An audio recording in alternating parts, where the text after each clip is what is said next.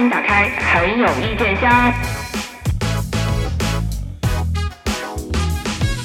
我大概也预想到了是这么个效果，哎，没想到还真就是这么个效果，一丁点儿的脸芒果都不打我呀！就封神第一尬，难道不应该是《封神训练营》这个节目的节目组吗？哦，吓死我了，吓死我了！我以为你会夸这个节目，吓死我了！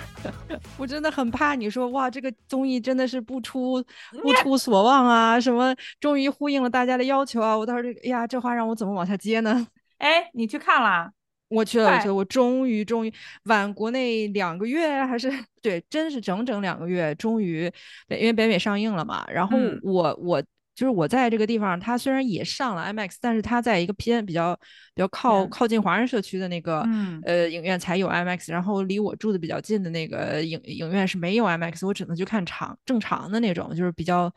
一般的技术的，所以。一般的 技术就是这个技术比较一般，但是架不住他还是把我震惊住了，是吧？是吧？是吧？对，而且我必须非常骄傲的跟所有的我们的听众朋友以及对吧，就是无意中是听到我们节目的朋友来说，身在北美的我，虽然晚了你们四个呃四个月去了，我太激动了，虽然晚了你们两个月，我也照样四刷了，好吗？我不输你们的朋友们，就刷到后边有没有那个内分泌稍微好一些？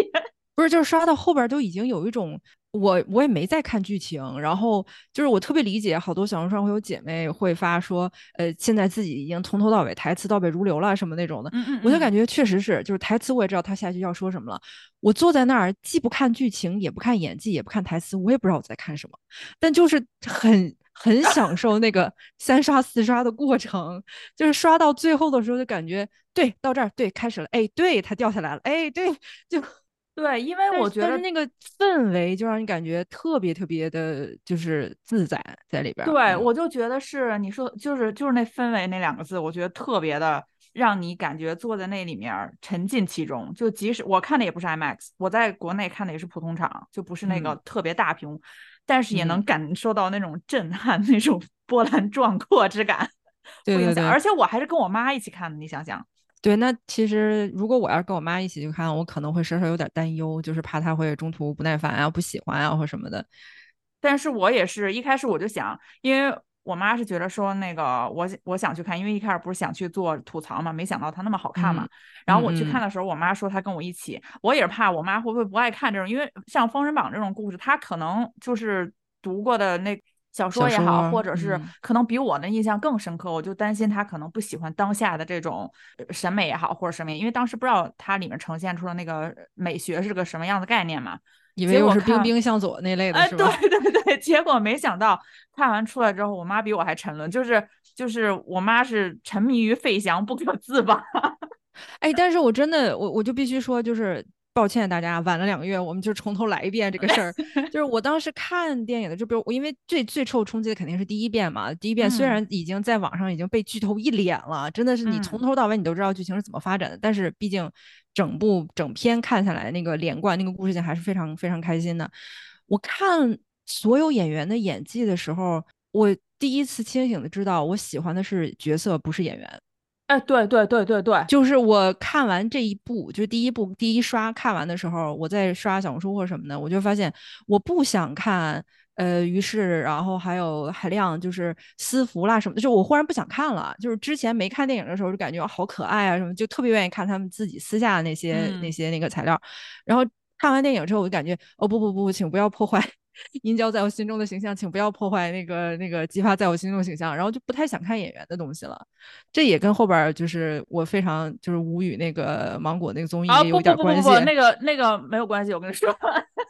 不不不，有关系有关系，就是我现在不太想看演员出来营业。就是如果比如说他们拿了一个什么广告啊，或者拿一个奢侈品品牌代言，我特别替他们高兴，但是我不太想去看。我觉得我呃之前就是咱们聊那个某一期节目的时候。当时不是带了一小段封神吗？我记得底下就有人留言说，那个就跟我的想法是一样。我我去看的时候，因为当时根本不知道这些人谁是谁嘛，也没有抱那么大的那个什么呃期期待值、期望值去。然后到那儿看了之后，其实是完全沉浸于他呈现给你，就乌尔善导演呈现给你那个剧情发展那条故事线里面的。嗯我是都是回来了之后去翻，然后就开始有人就是放他们路演的那些呃消息嗯和视频嘛，你才慢慢对上，就是对上那现实中的演员和电影中角色，你才慢慢去对。然后我才说，嗯哦哦哦，于是是演姬发的那个，或者是是不是海亮是嗯那个、海亮是因为之前不是看那个宁成醋嘛，就大概啊那。个我没看，我这我想起海亮是因为那个那个呃呃功勋。为什么这个孩子这么眼熟？完了后来我就找找找，我想说，哦，功勋里边那个就是很冲的一个一个士兵，他是吧？对，嗯就是他在演，嗯，当时我忘了是是哪部分了，是是讲我们卫星那一部分那个板块儿，然后当时讲，嗯因为那个环境特别的艰苦，然后那嗯段时间吃的东西也被卡在路上没有运过来，然后大家全都是紧衣缩食的，然后其中有一个战士是受伤了，但是就是就是没有办法治回来，在他那个走之前，然后海亮演的那个士兵就特别想让他吃点荤腥。结果嗯还是没来得及，就是那段戏，我其实印象特别深，我就感觉这个浓眉大眼的士兵，就是情绪又如此饱满，然后他那个嘴唇啊，然后脸上那个皴裂的状态都特别特别真实，我当时就对这个人印象特别深。然后当时看音交的时候，就那种，哎，你知道，就是那个 特别像那个柯基那个，哎，就 不知道自己在脑中脑脑里在搜寻什么信息，但就感觉，哎，这人看着好眼熟。然后老兵小红书上演演有人兵还是很很有本色出演。然后小红书上有人把它剖出来，我想说，哦，对，就是那个那个士兵的那个演员，对，我是看完之后是翻那些路透，然后看完了这些演员们现实生活中就他也不是现实生活中吧，就是他们配合剧组宣传的那一波宣发的物料之后，觉得哦这些演员都挺可爱的，然后才会萌生了想去二刷，是想去二刷，是不是因为剧情就想去再看看这些演员？因为你感觉看剧看那个电影的时候，不知不觉你就完全忽视了。哎，这个演员是谁呀？那个演员是谁呀？甚甚至是那些嗯老戏骨出来的时候，都没有太把我的注意力分散到哦哦，这个是谁谁谁，你知道？哦，就没想到他出演了这个电影，就完全我。感觉就是所有的选角都恰到好处，再加上所有人的演技都已经是在自己力所能及范围内，就是给出的是最让导演满意的演技的时候，就有就造成了就是塑造出了一种就是功能性的脸盲。就会让你不嗯去关注这个演员长什么样，而是说这个角色是长什么样。尤其是比如说那四大伯侯相聚的时候，对对对，我当时看四大伯侯，我就感觉说杨丽就是杨丽欣老师，那从小看到大的，他这张脸哦再熟悉不过了。但是看他角色，你就不会想他是杨丽欣，对对想他是角色。然后包括看到那个看到袁泉，然后然后也就也会觉得说她是姜王后本人，她不是袁泉本人，因为他们两口子在戏里边儿这个太扎眼了，就是一个虽然好多其实我一开始蛮担心袁泉的，你担心他什么？就是我很怕，我也不知道为什么，我有种担心看袁泉出戏的感觉，因为袁泉之前演了一些剧，我也去我看过他的剧嘛，所以他后来有一点，因为他因为袁泉的那个骨相，他的长相太有特点了。你放心，这次他不是齐他不是齐刘海短发，然后也不是那个对对对我就干练装，所以就不会不会出戏。我就很担心，当时他出，我知道有他嘛，我就很担心他演完之后是又是扣上那个袁泉那个感觉会出戏，结果我没想到没有，就是反就倒我看的时候，对看的时候就感觉申公豹，因为也也有网友说是没认出来申公豹是夏雨，我想说我没我没这个太好认出来认了啊，没认出来吗？我真的没认出来。我我倒是觉得挺好认的，我当时看他，然后看本来是也有担心，就怕说因为两口子嘛，特别怕跳戏，但是进去了嗯。我一看角色就是角色，这个看不出是就是说看不出是演员的那种跳戏的感觉，所以整体就是有一种你一开始开始看就看进去了。嗯也忘了自己在关注什么。本来第二刷的时候在想说，好，这一刷我要关注一些细节，就比如说某个动作，比如说在主角讲对白的时候，旁边那个那个配角在干嘛，我就跟自己讲，你去看看他在干嘛。但是嗯看着看着你就又忘 了，然后就想说，哎，错过了，就刚才那个任务没完成，然后就不能不得已又得再刷一遍了。嗯，我觉得我去，因为我只去看了一遍嘛，在国内的时候，我觉得我的那种震撼是因为一是它超出了我的那个期待，二是好像很久很久没有在呃国产电影就国产院线看到一部这样子宏大叙事的讲述这个我们这史诗一样的这种神话故事的电影了。好像嗯我印象当中，你让我想我上一个看的，我都想不起来是是哪一个。就没有做到这么他我我感觉好像好像没有吧，就是我觉得他很可贵的是，他对原先的那个呃故事进行了一定的改编嘛，但他的改编是有合理性的，他不仅是那个拍出了那个气势很宏大，而且它是个言之有物的东西。对对对，我们经常拍对影评特别喜欢他，就是说，因为你的编剧方方面没有弱掉。对，因为以前我们经常也看一些，是不是？比如我们国师什么都特别善于运用镜头的美感，给你带的就是花枝乱颤那种。Full River Red 吗？但是他他不讲东西，你知道吗？哎，真的，Full River Red，我看完的，我看我是等他那个视频网站上线看的嘛。我当时看的时候，就是看到第十分钟的时候，我就心里边有一种。我我觉得我我觉得我得起个泡吧，就是这个火气啊，你知道，就内心那个火气，感觉说不行。我说这到第十分钟，我就隐隐感觉我的嘴角已经开始发发烫了。等看完这部电影的话，我肯定得起泡。你没看他最近那个新上那个片儿的影评也不怎么样。就是最近不是有网友都吐槽嘛，说怎么最近的宣发变成这样了？一个演员那个就是都是就是什么演技爆棚式的宣发，演演员怎么看了镜头一眼啊什么的，然后导演就是好 一个那种的宣发，然后下边有人说，请问你是在点名这部这部和这部吗？就是他，我觉得就是不能说这个国师国师不擅长导演，国师非常擅长导演大型运动会的 开闭幕晚会。就是因为他是美术出身啊，就是人的审美是在线。不行，我我觉得我我我得自己就是手工劝自己调一下速，就是我太激动了，感觉今天有点 两又要语速超快是吧？对，两次两次险些咬舌头。就是朋友，你们要觉得说我说太快，你们自己降速啊。别人节目都是提速，我们我们要降速，降速。对对对，像国师他真的就是拍，他就是审美好。对它配色啦，然后形状啦什么的，这个就感怎么感觉在说三岁小孩儿？就是他他这方面能力真的是无出其右。完了，我就当没听见你那个梗啊，就 是，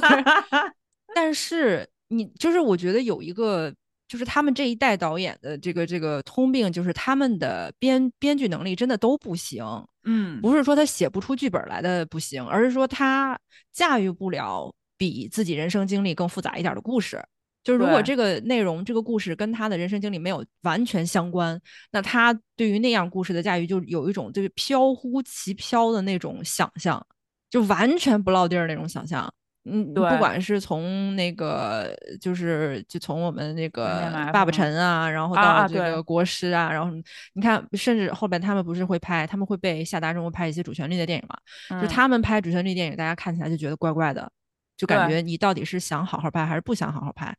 你就老说他们，比如说某些人是屁股是歪的嘛？就我感觉用这用这个借口也不太好，但就是完全概括说那个作品为什么那么烂。我觉得就光不光屁股歪，编剧能力也是有问题的。我觉得他们是总是想在电影当中呈现一种特别超级大的，就是形式大于内容的东西。就是他，我觉得他们可能想法是好的，能力可能没达到能呈现出来。就有一度时间，我们是谁呀？我们搁这批评我我们自己也这么想，是吧？不是，我就我就想说，就是可能是那段时间，呃，那段时间可能跟好莱坞的交流也比较多吧，就好像盲目的想要走出去，有一段时间。他应该不仅仅是他们跟好莱坞交流的问题，我觉得那一代的文艺工作者好像都有这种，就是没有主心骨的感觉。哎妈呀，真的说出来了 就是我们批评我们那个，就是近似于我们父辈的那一代的文艺工作者，就是好像，嗯，这各位老师主心骨稍稍有点弱呢。嗯，对，说太远太远太远，我还是说回来那个封神，说回来封神，对对对，我就是开场我就已经非常满足了，就当时大概那个就是。呃，攻冀州城那一场戏，看到就是那场戏结束之后，我就想说，现在你你真的就是我，你现在把我赶出去，我觉得都值，就是我都票价都已经就完全够本了，而且就是他那一段刚开始不是一攻，就是先攻进去没有成功嘛，然后被被迫溃逃出来，然后马的那段是吧？对，然后 Daddy 教训他们，人马看见什么是人决定那段。完了，当时那个就是阴兽一下跨过去的时候，就那一个镜头给我的震撼，还有我身上起的那鸡皮疙瘩，我当时心里边那个感觉就是有了，有了，有了，就是咱们的咱们的红红篇巨制有了，就是咱们的红篇巨制从此以后有了一个具体的样子。嗯嗯嗯。因为在此之前，就是我就是我我我很很不要脸的承认啊，我是这个漫威一段时间的。忠实影迷，我特别喜欢，我特别喜欢，就是第四阶段之前的漫威。完了，就是像那个那个复仇者联盟最后一部，就是呃那个终极游戏还是 End Game 怎么翻译我不知道，反正最后一部，我每每就是在自己比较低落或者自己比较没有力气、不想奋斗的时候，我就会调到那一段看，就是美队最后不行了，结果所有人不都回来的那个镜头嘛，嗯，然后我就一定要等到美队说那句 Avengers Assemble，然后就感觉哎，这这口气啊，对了，这口气就给我注回来了，然后我看到那个。Daddy 跨过那个火焰，然后质子跟着他一起过来的时候，我当时感觉这就是这就是我们的传统的 Avengers Sample，就那种感觉，就感觉哇，有了有了，这个底气有了。就从此之后，我在就是低落的时候，我可以不用去找漫威了。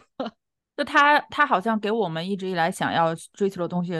突然画了一个具象的这幅画，然后你就大概知道就是这个样子的。就如果。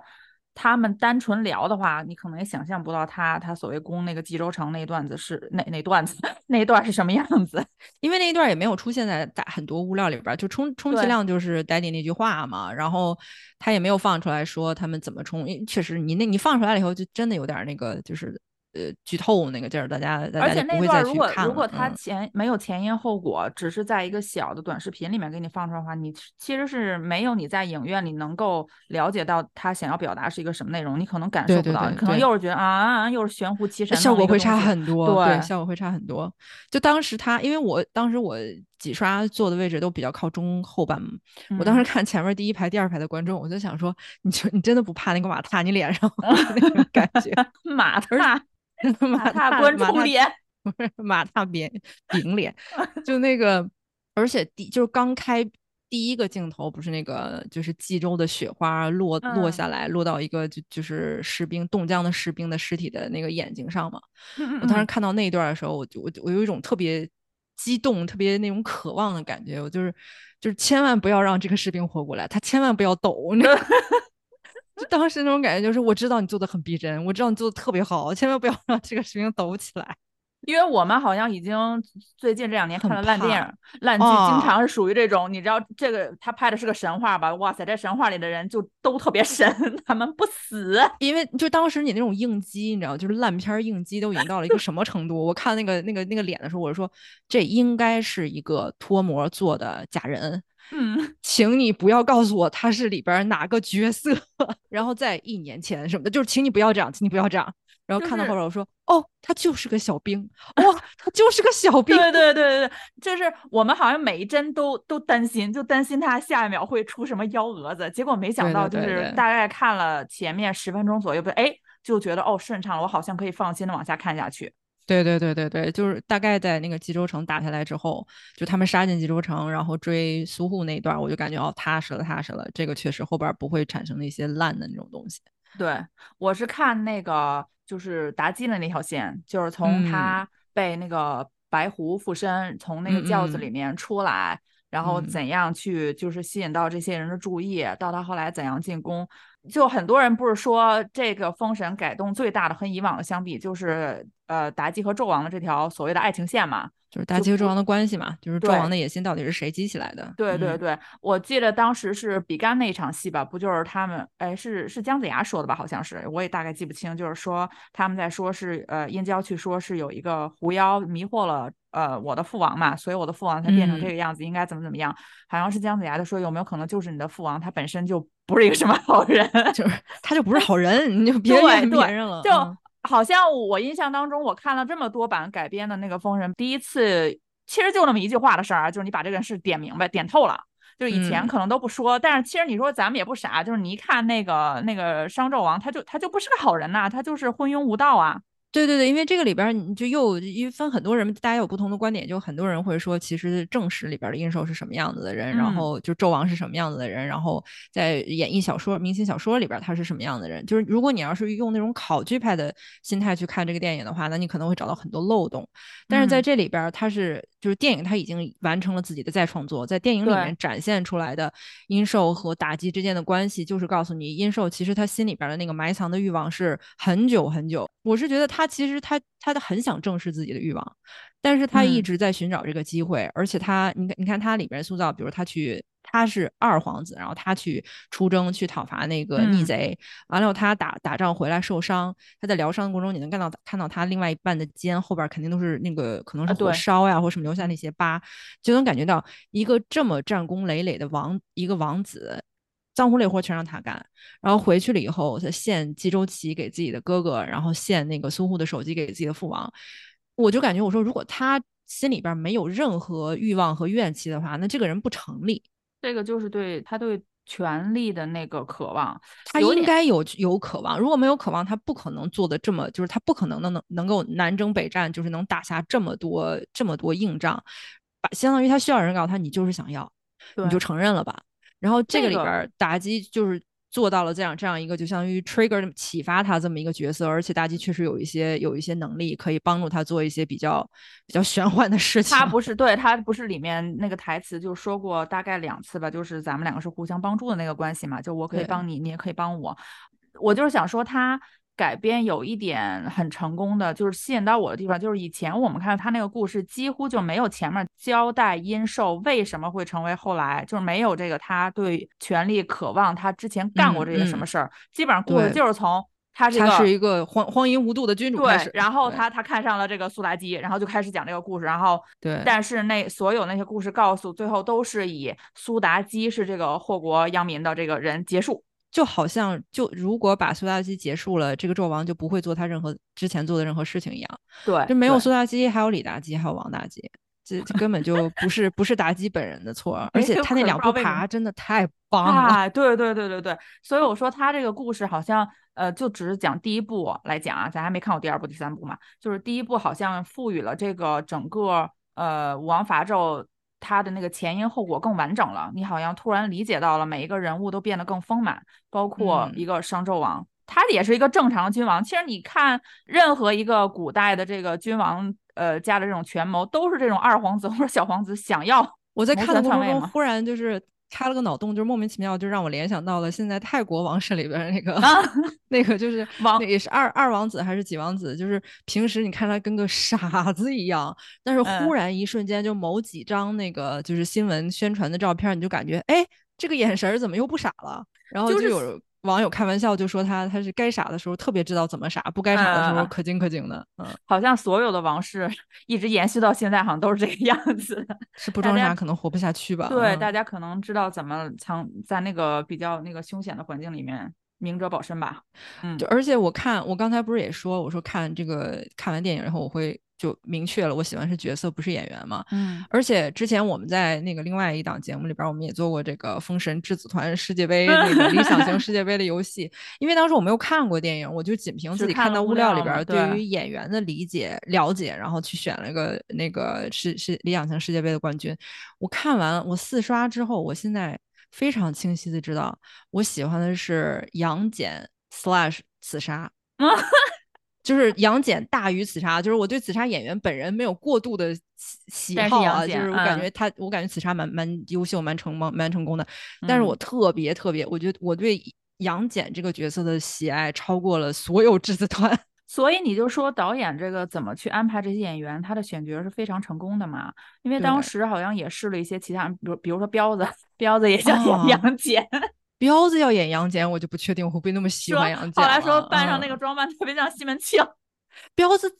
这彪子之子团他也像西门庆啊，因为他们跳舞那一段就是可能跳舞那段拍的早，然后他就还挺精瘦精瘦的，然后到后边他可能稍微再壮一点了。拍那那那那场戏他跳舞的时候，我看他那个样子，我想说这不活脱脱一个庆哥吗？这不 好像拍那场戏的时候，我不是之前看他出的那个纪录片嘛，好像是说当时本身没有那场戏，是他们好像是练一个什么，在练那个舞的时候，后来导演觉得那个效果挺好的，然后就把它变成了其中的一场戏。而且你就说这个宣传效果和电影本身的差别有多大？当时看各种物料的时候，感觉哇，质子团跳舞这肯定是就是那一场戏里边的就是华彩重头。但是真正等到那个这个电影进展到那个阶段，质子跳舞的时候，恰恰是质子们跳那场舞是这场戏里边最不重要的部分。对对对，不重要的。就是你看那场戏，你会看殷寿的眼神，然后你再看。大黄大皇子那个那个发发癫的那个状态，然后你就看他父亲那个就是那种，哎呀，我儿为我为我舞剑，就是你在看他们三个人之间的那种互动，就完全忽视掉了我们质子们赤裸上身在后边跳舞。我当时甚至隐隐约约我知道说这个很大逆不道，我觉得质子团有点碍事儿，我感觉。我是 我是当时看他把那个苏妲己抬回皇宫，就他在那个宫外那个高曙光演的那个老大嘛。嗯嗯嗯，然后就是他和他的父王不是出来迎接这个，就是二皇子，就是征战冀州归来，就他掀开那个被子，他有一段眼神交流，就是冀州，好像你就能感受到他的沉浮是带着委屈的，是憋屈的，就是 哇，他那一段就是这个就是稍插一下，先说一下这段，然后再回回到那质子团那块儿，嗯，就是那一段我略略是觉出了一丢丢的突兀，就是朋友们轻喷啊，嗯，就是 Daddy 在就是。先是跪嘛，跪完了以后起身送手机、送旗的时候，Daddy 的肢体怎么有点不协调的感觉？我当时脑海中就是，嗯，Michael Jackson，你知道 Michael Jackson 不是有一个舞吗？就是那个就很像军队行军的那个那个舞的那个状态。我当时看的时候，嗯，有点像那个，对对。就又磕鸡脑袋了，你知道吗？我是觉得他可能是为了给后面那个剧情一个交代吧，就是因为看那个时候我大概就哦不不不，就是单纯的我觉得 Daddy 穿的盔甲太厚了，然后他自己 四肢不协调了。不是，我是说他看完那个之后，我从那一刻开始，我好像就预感到了后面会有什么，就是就就是那种大哥和父皇保重啊，你们俩命不久矣。就是确实对，嗯，就出现了他们那个在宫殿里面庆。庆功那一段嘛，然后不就质子团开始跳舞嘛，然后就出现了姬发，就假借姬发阴寿假借姬发之手刺杀了自己的皇兄嘛。但是我我我我理解的那一段是殷寿其实不知情的，是是小狐狸就是是小狐狸自作主张去那么做的，然后殷寿当时其实没有意识到。那个是就是那个有问题，直到他看到，呃，那个那个就是他大哥俨然是一副就是我失了失了父，然后我还要杀死我弟弟的时候，我觉得那个时候殷寿才意识到这个人不是他大哥，肯定是他。我甚至都在想，他当时有没有意识到小狐狸帮着他？就是他看到那个情形已经发展到那一阶段了，我感觉殷寿当时的反应就是天助我也，然后可能在某一个瞬间，他才意识到这是狐狸帮的他忙。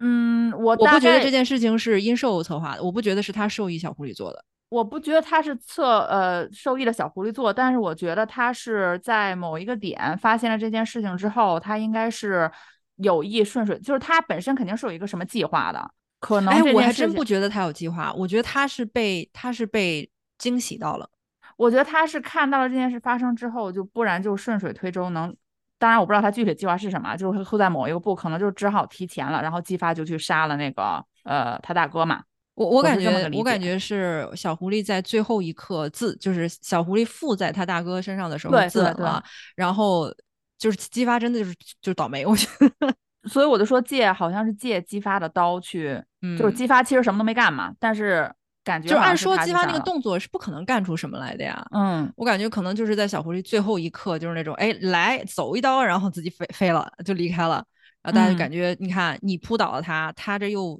对吧？就是稳静了又，那肯定是你割的嘛，不可能让他自己割的。姬发那个时候就那种完了，就 那一段是我觉得那个于是在里面演的。呃，第一开始的那个，哎，不能说最惊喜吧，就是比较惊喜的一段，因为那个时候还不知道他是谁嘛，就他演他那个整个慌的那个状态，我觉得他挺本色出演的，有一点儿哈，可能是吧，那但是那个时候我还不认识他，就不知道这个演员是谁，然后后来是，但是我整体看完那个故事，我是觉得于适的那个故事线稍微有一点就是。可能是因为我中间可能也错过了一段吧，那一段就是最精彩的那一段嘛，就是三人。你错过那段不是也没有于适也没有不是？我不知道有没有激发什么事儿，没有啊，没有那段前后没有激发啊。然后我就我就觉得他那个线好像是，就是他对阴阴寿就说了吧，是弱了点是吧？啊，对对对对，你看这绕啊，这个绕来绕去就是怕被骂吗？对，怕被于适的粉丝骂，就是激发的那个从一开始特别崇拜这个，就作为质子很崇拜这个呃阴寿，到后来。突然间对他的那个仇视，感觉有一点点，嗯，硬给他上了这个价值，就是到这个点，他应该去仇视他，或者他对他父王做的那些事情嘛，就感觉没有殷郊的那个来的让人 make sense，就是我能理解到殷郊的殷郊的失殷郊的痛失母亲，就是更自然，就让他的情绪转折更自然。对，但是你想激发他哥伯邑考没了，他是不知道的，他对，就是他是不知道他哥是怎么没的。对，然后他一直是那种相信自己的，就是相信 Daddy 是是他真正的那个精神上的父亲，然后到后面看到他自己亲生父亲受到那样的虐待，就是那一段的转折，我我也是稍稍感觉有一点儿不理所当然，呃，也不呃也不能说不理所当然吧，就是戏剧转折让我觉得稍稍有点不理所当然。情感上作为人，我肯定能理解自己亲爹成那样了，对吧？我再崇拜你，我也不可能再继续跟着你，但是。其实我就感觉好像中间少了那么一丢丢的转折，可能再加那么一下，就就好像对吧？你就是最后你吃饱了，可能你就差那一口，就最后 trigger 他的好像反倒变成是阴交，哎，对对对就就怒掉了还是怎么？我只能理解为他前期是有一个积累的，嗯，到阴交那点他爆发了。就看看，就是整个剧情的处理，就让人感觉他的情感重心是放在殷郊身上的，就是他父亲好好好不好不好说，都可能都没有殷郊重要。毕竟跟殷郊从小一起长大，时间比感情比较深厚。就是我我大概看整刷这么多遍，就是每次一看到那个姬昌被放出来，然后赤脚行走，说我有罪那段，我都就都受不了，就都会就就是会会哭会哭到那种抖，就是整个人是那种。哀痛的那种哭，我实话实说，其实因为我只看了一遍嘛，而且已经过去两个月了，好多我都记得不是特别清楚了。就是现在你让我回想起来，我就真的只能回想起来李李雪健老师演的那一段。对对对，然后印象很深刻。他在狱里边，因为他本身这部电影用的是他的原声嘛。我当时第一第一刷出来的时候，呃，有前面有三个可能大学生吧，就是华呃中中国的孩子走在我前面，然后当时两个男生一个女生，其中一个男生真的说了句让我真的特别想踹他，因为我我们坐的是那个扶梯下楼嘛，我在他们后边，我当时真的有一种冲动想一脚把他踹下去的那种。然后那个男孩就说一句：“哎呀，我的天呀，那个老头的声音，哎，好几次我都特别想替他把那个痰咳出来。”结果那个女孩，他们同行的女孩特别特别可爱。然后女孩说。那个是李雪健老师，然后他是因为声音，他是因为之前得过得过癌症，然后他的声音受到了这样的影响，那不是他本人的声音。然后那个男孩就比较从善如流，哦，是这么回事儿，哎，我就说嘛，怎么听着那么怪？然后那女生女生就不停的重复，不是他的嗓音怪，是因为他得了病啊。果然，全世界最纯洁的还是女孩子。对，而且人家李雪健老师当时是因为拍戏嘛，就是耽误了治疗，所以最后声带才受损的。就因为那个鼻咽癌的治疗退后了嘛，但是我就是我觉得正是因为他那个声音，就是他从朝歌城被赶出来，走在路上就一直喃喃自语，就是说，哎，他具体说的是什么忘记？对我伪造。卦象，对对对对，嗯，我谋反什么的。啊，就就那一段话才让我觉得特别的深受触动。就如果他，我在想象，如果他声音没有受损，他那个喃喃自语反倒可能会达不到这样子的效果，哎。就他那个声线，因为受损了之后，本身就带着一点好像饱经了人间的沧桑的那种感觉，再加上他那个声音压得很低嘛，然后他就好像是有一点像半疯癫状态一样，就一直在那重复那一句话的时候，我觉得好可怜呐，就是那种那种就是他就是。气质上的声嘶力竭，加上精神上的声嘶力竭，大家都能听得到。就是也确实也是，你没有办法想象他嗓音还洪亮的时候，他会怎么处理这段戏。因为从他就是我看完我二刷三刷之后，就是我在家，我那天晚上忽然就是就忽然就脑子不知道哪根弦搭错了，我想说，我好想看《横空出世》，然后我就把我就把《横空出世》找出来重新看了一遍。因为在《横空出世》里边，李雪健老师演的那个冯石，一位一位呃。将军的角色有一段戏在里边，就是带领大家那个夯地嘛。嗯，当时是那个唱劳动号子那个样子，那个里边他的嗓音真的就是在他在呃李雪健老师年轻力壮的时候，那那种嗓音就是真的是南就是西北汉子那种嗓音。然后我就当天看完那个呃姬呃当天看完那个姬昌的那个我有罪，然后晚上回家又看到那个同志们呀 加把劲儿啊的那个时候。就那种对比也是也挺唏嘘的，就是也不知道自己为什么会会想想刻意看一下这个对比。完了，我感觉它里边还有就是特别特别让我就是感有感触的，就是最后姬发回家嘛，就是归西岐的那一段戏，就是骑着雪龙驹一路的走，然后当时那个原原声，哎呀，也是回来翻了翻来覆去的听那个原声，听了好久，然后那个麦麦田的长镜头，然后包括他最后。呃，就是刚开始他是那种伏在马背上，然后后来慢慢能坐起来了，然后最后到了家门口，就那一段那一段镜头，也是每次看都是忍不住会会哭。那一段。而且那嗯段镜头我特别要呃，就是表扬一下于适啊，就是不要又有听众说啊，那么夸于适这样的人怎么怎么样，我没有夸于适这样的人，我是说单纯的就这个演员去塑造这个角色来讲，同志们，请你们要记住，当这个演员有一天翻车塌房的时候，我们是最乐此不疲，赶紧出一期节目蹭热度的。但我就想说，嗯因为我看了那个纪录片嘛，当时于适骑雪龙驹回家那场戏是第一场。啊，对对对对对对对对，嗯所以就可见乌尔善导演搞那个训练营去培养这些，当时他不是有说吗？这些孩子好多来就是没有什么表演经验嘛，所以那个演嗯技是最主要的一课，就是让他们融入那个角色。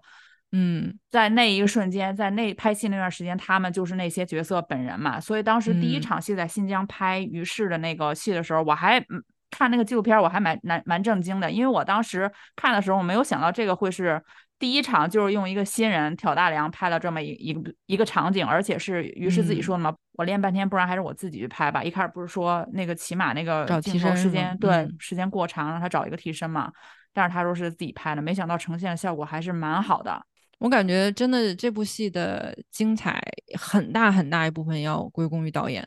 导演从选角，然后到故事的构架，然后到镜头语言和色彩，然后美学上的运用，包括配乐啊或什么的，我感觉真的这部戏是我可以，我会愿意归功于导演的戏，不就就不像很多。就是很多国内的很多电影啊，就包括我们第六代导演集体们啊，他们后面的很多电影都让人感觉一部戏的好坏，可能有的时候真的跟导演关系不大。就是很多时候你感觉说哇，这个演员演的绝了，要不是他，这个戏真垮了。但是这部戏我觉得真的跟导演跟导演有太大的关系了，对对，尤其是嗯。看完他介绍他训练营的那个过程嘛，就是他招兵嘛，嗯。我是有一点跟你感觉一样，就是当我呃刷完很多那个路透的时候，就是包括这些演员什么，确实是都很可爱，他们大家但大部分还不是特别出名嘛，还属于在镜头嗯面前很生涩的那种，就很有那个效果嘛。但是当我看他那个纪录片的时候，我倒反倒不是特别好好奇，就是这个演员在训练营的部分，我更好奇是他后面那个幕后的那个制作，就是从他们嗯最开始那嗯个剧本的改编。他们搞嗯那些那个创作会啊，就是包括他从好莱坞去见那些呃特效的老师啊，然后把他们请过嗯来参与这个整个剧本的创作。雷震子那个角色怎么拍摄，我倒更嗯好奇这些东西。你是这个行业内的嘛？你你可能还有嗯了解，我就特别的想知道，就我们自己的文化，我们拍出了这样一部电影，我们是怎么把它呈现出来的？就它背后他们做了什么工作，我好好奇呀、我就特别想要去看这些东西。就是因为我在电影院看第一第一次第一刷看到这部电影的时候，我当时那个感觉就真的就是对了，就是不管是从观众的视角来看，观众的审美，就是我作为一个普通观众，从我的审美要求来看，还是说从我一个从业者的一个专业观察来看，就是哪儿哪儿都是对的。嗯就太难得了，就是哪怕现在就是我们说好好莱坞，或者说就是说西方影视工业里边儿最高级别的制作水平，它也不一定每部片子让你感觉哪哪都是对的。嗯就是我在电影院里看他的时候，我感觉说，我就感觉节奏是对的，气口是对的，色彩是对的。就是因为最近很多你知道美剧里边也经常出现说你调那么暗，你是怕观众看清你的演技吗？就就是也出现很多现在很流行这种色调对，就是最近就是好莱坞也出现很多很奇怪的奇怪的问题，包括剧情也是算法推出来的什么之类的。嗯所以我当时看在电影院看他的时候，就感觉啊哪儿哪儿都对的那种感觉，就是让你从头顶舒适到脚底板的那种感觉。所以就是我我其实就是虽然我知道它大概的工业流程是什么样的，我也我也愿意看。就如果它出一部完全是制作方面的那个纪录片的话，我我也会很想看它那个。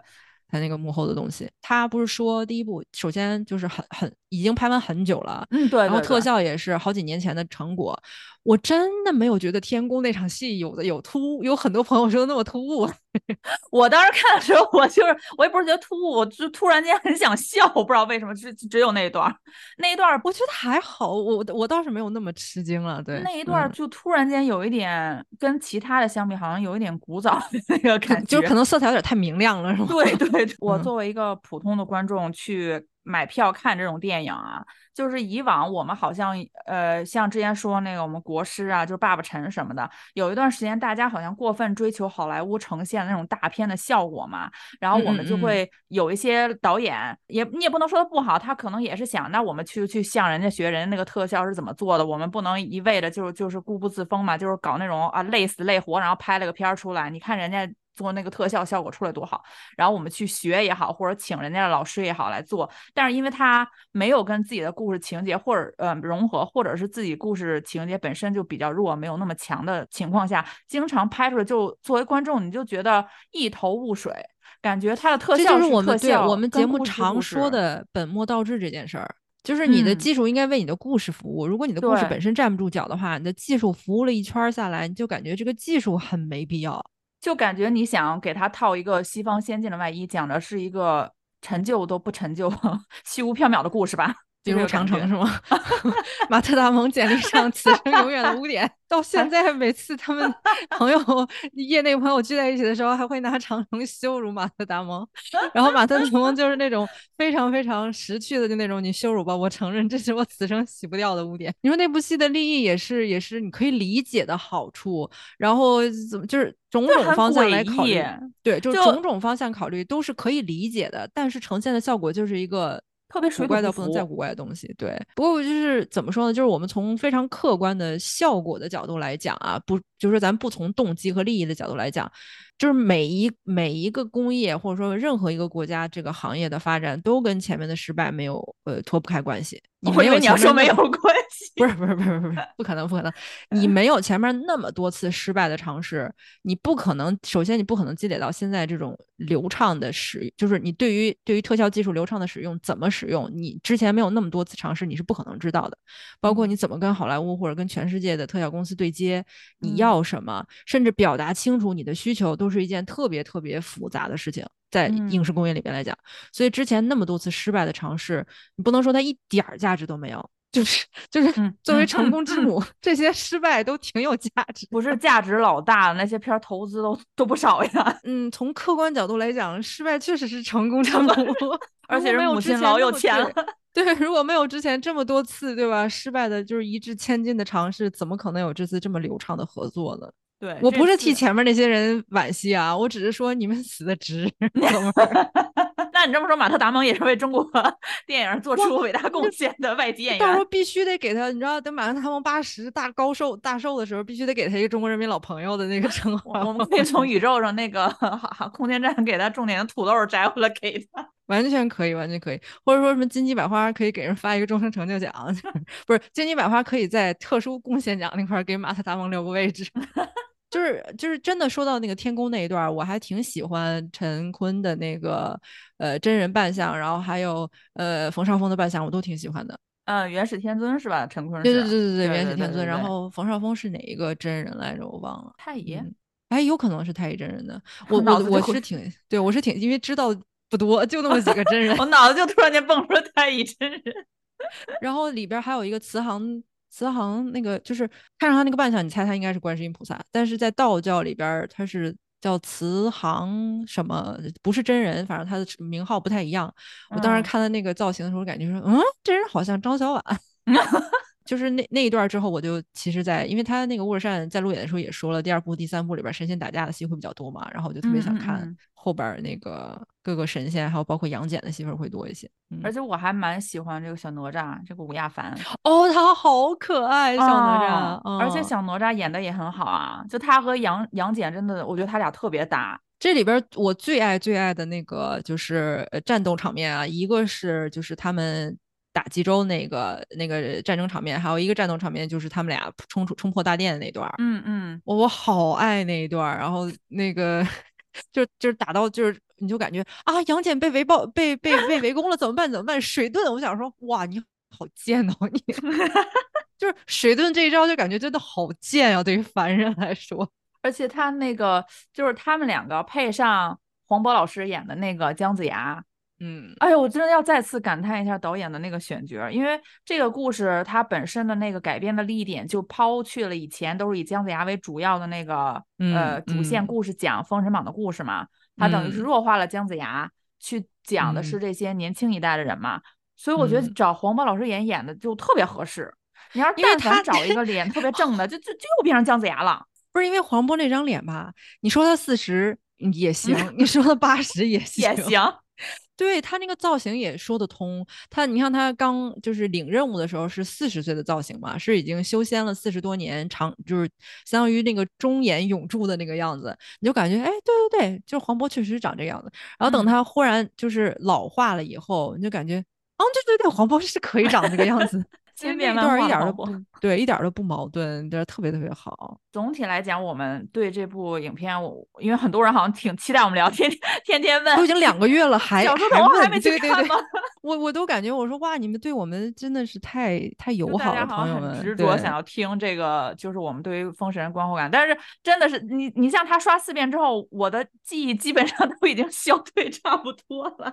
不是这没办法，主要因为魔力住的地方它。对，一个院线不上，对，对，对，对，对，对，我这儿并不是华人特别多的这个地方，但是回想起来，就我为了这期节目，我还又去翻了翻那个小母书上那些片段啊，或者什么，就是，嗯，大家就是帮助我回想起来我在电影院的那个感觉，但是我仍然不后悔，并且有机会，我希望去电影院再二刷、三刷这部电影，起码，起码我得把我就是错过那十分钟精彩场面给补回来。就是说到那十分钟你错过的精彩场面，快给我讲讲。就是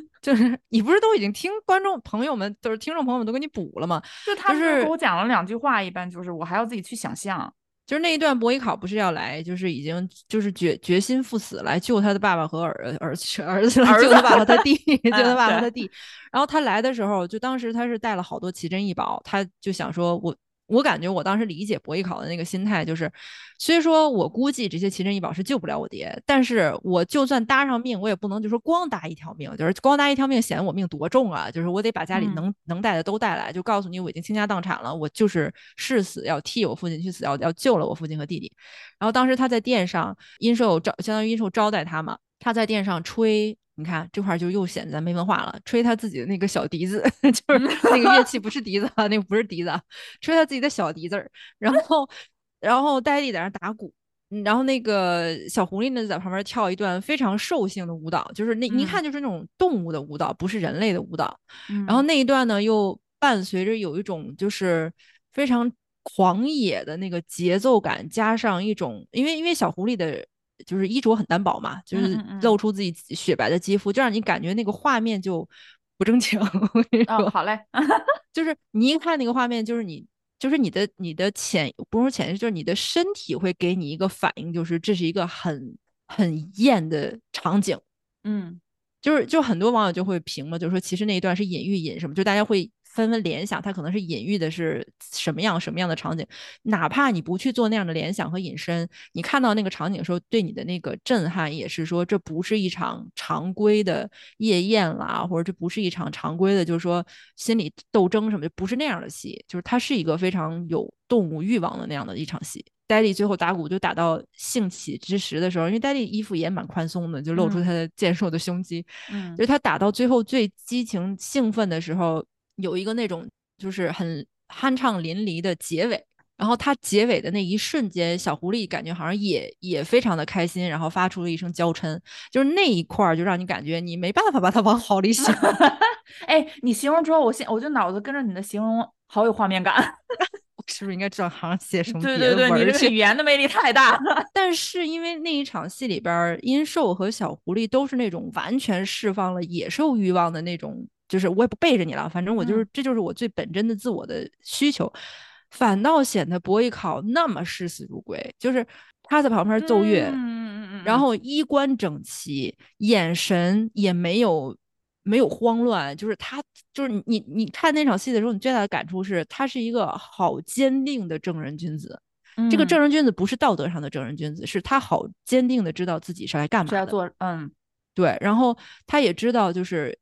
你都能感觉到他知道殷寿为什么这样做，嗯，哪怕眼前是一个看上去不太像人类的这么一个妃子或者美人在前面跳这么这么大尺度的舞蹈，对于他来说就是我现在的心境不在，就是在我眼前这一小方块里边，我不需要受他们的影响。那个时候你就感觉哇，这起白月光，就是 他都不是白月光那种，就是你感觉他们他们三个人在那个大殿里边形成了一个太极双鱼，你知道吗？嗯。阴寿和狐狸是一半儿，然后博弈考是一半儿，就有就有一种让你就你不能说太极双鱼谁是正谁是邪，对吧？嗯，就是哪怕是阴寿和狐狸的欲望，你也不好说它就是邪，所以那场戏我当时看的时候，我就感觉 他马上就要死了。就他，我我通过你的描述，我觉得他好像他的改编就不像以前一样，以前的博弈考去赴死就是那种你那就像我们现在那些剧一样啊，就是一定要说出来讲给我你听。好正那种。对对对对对，嗯。然后他好像就通过一段长达十分钟的，就是队伍吧，可以说是就是嗯嗯。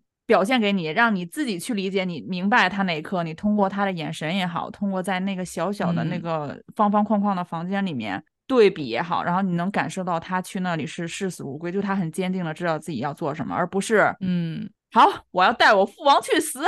对，就是他的他的世子如果没有说出来，就是他们嗯完全没有说出来，就是感觉那一场戏里边儿，我我我就是我看到后边儿，我很回味那一场戏，不是不是回味说那场戏有多么有张力啊或什么的，嗯我回味那场戏是在于导演当时在构思这场戏的时候，他有没有想过他想表达这么丰富的含义？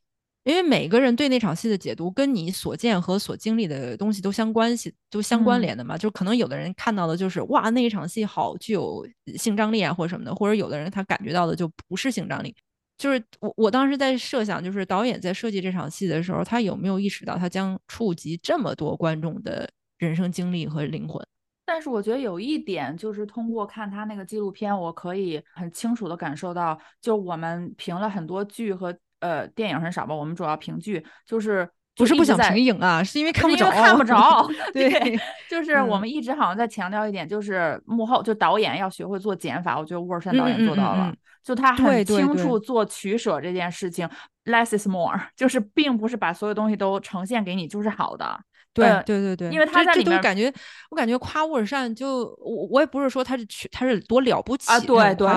我是感觉他做做到了一个我们觉得就是啊应该对你就去做的事，可是这么长久以来没有人去这么着做，所以我们就突然觉得他有点珍贵，对，就就是因为这个标准太长期降得太低，太低了。当你看到一个及格的，甚至说对吧，就是八十分80儿的一个嗯对试卷的时候，你就感觉哇太难得了，这得这得全年级嘉奖啊，这得。啊，对对对，因为我记得看纪录片的时候，有一段就是讲他那个呃姬昌吃博弈烤那个肉饼那一段儿，嗯以往不嗯都是会化身一个小兔子从他的嘴里蹦出来一个肉丸儿变成一个小白兔吗？就好啊像这个以往有这个镜头吗？我有有的有的，我我印象当中是有，电视剧是吗？对，我但我忘记我看的是哪一版了。然后我看那个嗯纪录片里面就讲说，他们本身也想还原这个，我真的想不起来以前的那些是为什么那么拍了。但是我他说完那个纪录片里说的时候，突然哎，我说对对对，好像是有这么个镜头。然后那嗯里面就是他们不是也请来好莱坞的那些人想给他做那个特效嘛，然后呈现了好几版，然后就都觉得那个效果不理想。后来就导演组他们就果断把那段儿就给舍弃了，就说不一定是以前有的，好像就是一个经典，嗯他又不是以前有的也是根据那个张无忌小说给改的嘛，嗯他就说那那我们干脆就不要这个东西了，就把这个镜头去掉，哦。那那我真的感觉好险，就是如果他那一段真的有的话很加到了，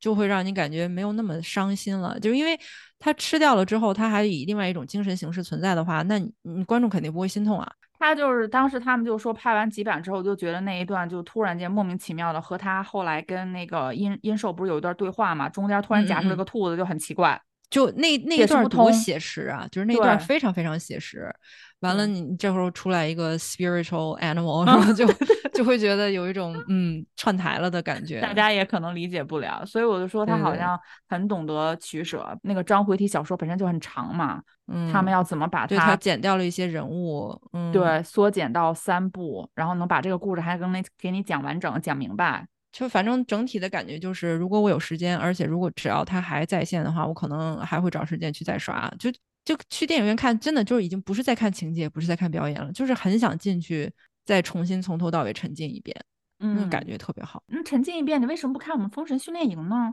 我跟你说，我都不好意思说，当时我看那个综艺的时候，我就啊，嗯，看完第一集之后，我确定我是不会往下看了呢。虽然我们刚才表扬了乌尔善导演，但是对于这么庞大的一个项目，就是他后续怎么去利用这个项目做那个周边发展，好像一点想法都没有。就是这点我，我感觉就是在我的从业经验，因为北美的从呃影视从业经验跟国内可能略有不同啊，就是宣发这件事情真的是制片人的事情，不是导演的事情。但是在国内又因为大家说在国内导演的话语权很高很高嘛，就是嗯导导演应该也参与宣发，就是其实在我看来，在事后的宣发，导演应该是一个应该应该起的是一个棋子的作用，就他和演员是一样的，就是比如嗯宣发到哪一站了，需要他出现，他出现就可以了。就是他不见得一定要对宣发策略有一个很清醒的认知，因为一个这么有艺术追求的这么一个导演，导演就是你让他懂宣发，本身就是一件特别特别拧巴的事儿。可是你说他这个他这个项目，像他纪录片里讲那么庞大的一个，就是从立项开始，就跟往往常我们看的那些电影，只是进组拍个片子，几个月就完事儿，完全不一样嘛。他那个制片方也没有想过说，我之后呃自来水又这么多，这么火，然后去再继续做一些什么嘛？我感觉就我看对，就骂制片方就行了。对我觉得制片方很很很蠢，就就是那种在宣发这块儿，嗯，你知道他那个《封神训练营》那个预告当时出来的时候，我就我就看到我说。哇，我说就就这个海报设计啊，芒果这么多年都没有这么 low 的海报了。不是，都别说这个海报 low，你就看那个主持人配置，你就你就知道这别别别，你轻点说，我都被骂了。这就真的是一个，就是你知道不，side project，就是一个临时捡起来的这么一个活儿，就是它根本就不是一个，它根本就是他就是临时起意嘛，就是因为大家网友一直在提醒他，你放出来，你放出来，然后他们在想，哎，是不是真能放出来？放出来谁愿意接？就真的是临时招标，招了个，你知道，招了个。对芒果、供应商这种，然后给你来弄了一个这个，就是就是你你吐槽的那个海报，我也特别想说，我想说这是个啥字体啊？这 是你不你们自己家那个字体不能借给芒果用一用是吗？就我只能这么夸芒果啊，芒果的功力全他妈在剪预告片上了，我跟你说。你你啊，就是轻微出 入门级别 脏话的，特别大。我现在最喜欢就是咱们这些播客的平台，我跟你说。而且就是你看他那个预告片，你感觉哟呵挺有意思。而且我特别，我真的好气啊，好气！当时预告片出来的时候，于是那个就是于是那个土拨鼠叫，滋儿哇乱叫。嗯。完了，再加上李是叫李云瑞吗？那个那个小伙子李云瑞说啊不要啊，这些都给我放出来，就是就是那种很很没脸见人的那个。结果最后。在正片里边，只不过是他跳舞的那个镜头而已。但是有一说一，李云瑞跳舞那段 把我笑死了。不是他那他跳男团舞那段尬是绝对尬，笑是很是好笑的。对对对。但是但是你不觉得预告片里边把他那个反应剪的就让你觉得这个有点悬念和实情不搭吗？就 他也会把剪预告片剪这么好的这个功力啊，他把那个正片剪一剪。就是把那个 Word，就是把导演组，就是制片方给他那个多少多少个 T 的那个硬盘里面的内容好好剪一剪，我觉得应该比现在呈现出这个效果要好很多。嗯，而且他们这种观察式形式，你你看啊，导演本身他就是个闷葫芦啊，对，会创 会创作的这点，我就必须像刚才我们说，我们就是吐槽宣发这件事情，就是我强烈建议大家把苗头对准制片方，不要对准沃尔善导演本人，就是本身他是一个艺术创作者，对，就是。宝，我们 我们沃山宝宝，他是个艺术创作者，他最大的功力和他最擅长的事情是创作一部电影长片给大家看。嗯。宣发这件事情对于他来说，就就好像你知道吧？就是如果你的功力是在于集中，那宣发就是发散。你让一个擅长集中的人去发散，这对他来说就相当于你要要我命，你就让我你要让我推散掉自己所有的功力，然后去学另外一个极端，就本身是一件特别特别违背常理，或者不能说违背常理，就是违背他的艺术原理的事情。你就好像就是同理，就是你像我们这个小破节目，我们从刚开始开节目一直到慢慢慢慢就找到自己的路路线。找到自己的方向的时候，我们最擅长的永远是说我们喜欢说的东西。嗯，我们走到今天这一步，一万多粉丝这么这么瞧得起我们，这么厚爱我们，我们甚至都被对吧？著名主主著名主持人，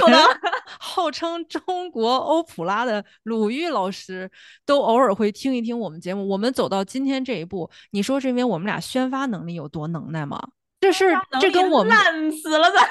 这跟我们的创作完全相悖。就是我有我们俩有多懂创作播客，我们俩就有多不懂宣发；我们俩有多懂吐槽别人，我们就有多不懂让别人听到我们的吐槽。就是这真的就是我当当我看到大家就说万山导演怎么这么不会是什么就是宣发什么的，我当时想说。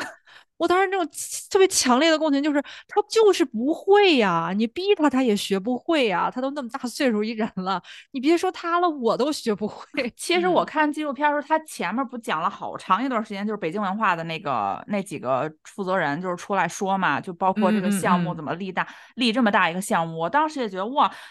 看完纪录片，再想到他后期那个宣发，就有一种你们这个项目缺一个 project manager，就是 项目经理，你知道吗？替你们统筹规划一下，就是你们的项目利益这么大，前期也收获了这么多成功，你后续就是戛然而止了，这不符合，就不说别的，就不符合现在内种发展的那种。对他，他有一种酒香就不怕巷子深的倔强，你知道吗？市场啪啪打他脸，告诉他说：“你酒香，我告诉你，你也怕巷子深。”就而且他这个这个综艺啊，真的是有一种赶鸭子上架的感觉。咱也不知道，特别赶，咱也不知道是说，就是因为咱们不一直呃，网友就是自来水的网友给这个制片方，就给给他们这个整个主创压力，然后他们说，哦，那我们赶快找一个，对，还是说就是芒果没太上心呢？就是我们也拿到这个项目了，我们没有那么就不说别的啊。咱就不说那些布景，整个它那个前面那个呃什么海报啊，前面的那那叫什么片头设计的那么的，嗯，那么的简单，就凑这两个主持人，我我都我都不说那个吴昕，就是就就不谴责，不说任何吴昕吐槽他的这个主持什么，我就感觉。往最善意的想法想，我觉得吴昕好像是被临时塞了这么一个本子，就是你今天来救一下场吧。今天有这么一个节目，把那个封神这些人请来了，或者说，或者说，就是这个项目的重要等级呢，是排在我们台所有能说会道、专业业务过得硬的主持人之后。你的重要性不足以动用我们台会说话的人，也不至于吧？按理说，封神到现在这个这个口碑啊，包括它的票房，它整个那个影响力，芒果不应该这么不重视吧？而且你看，就是就这个综艺上线之后，在那个呃芒果 TV 的官网首页，它都不是首页推啊。对，我还都得到下面去找，你知道吗？感觉就是你哪怕找小齐齐思君来呢，我觉得他的可能接话接的都比较那个，就是顺畅一点啊啊。然后当时我一看到吴吴昕那张脸，就是真的，我对吴昕本人没有任何。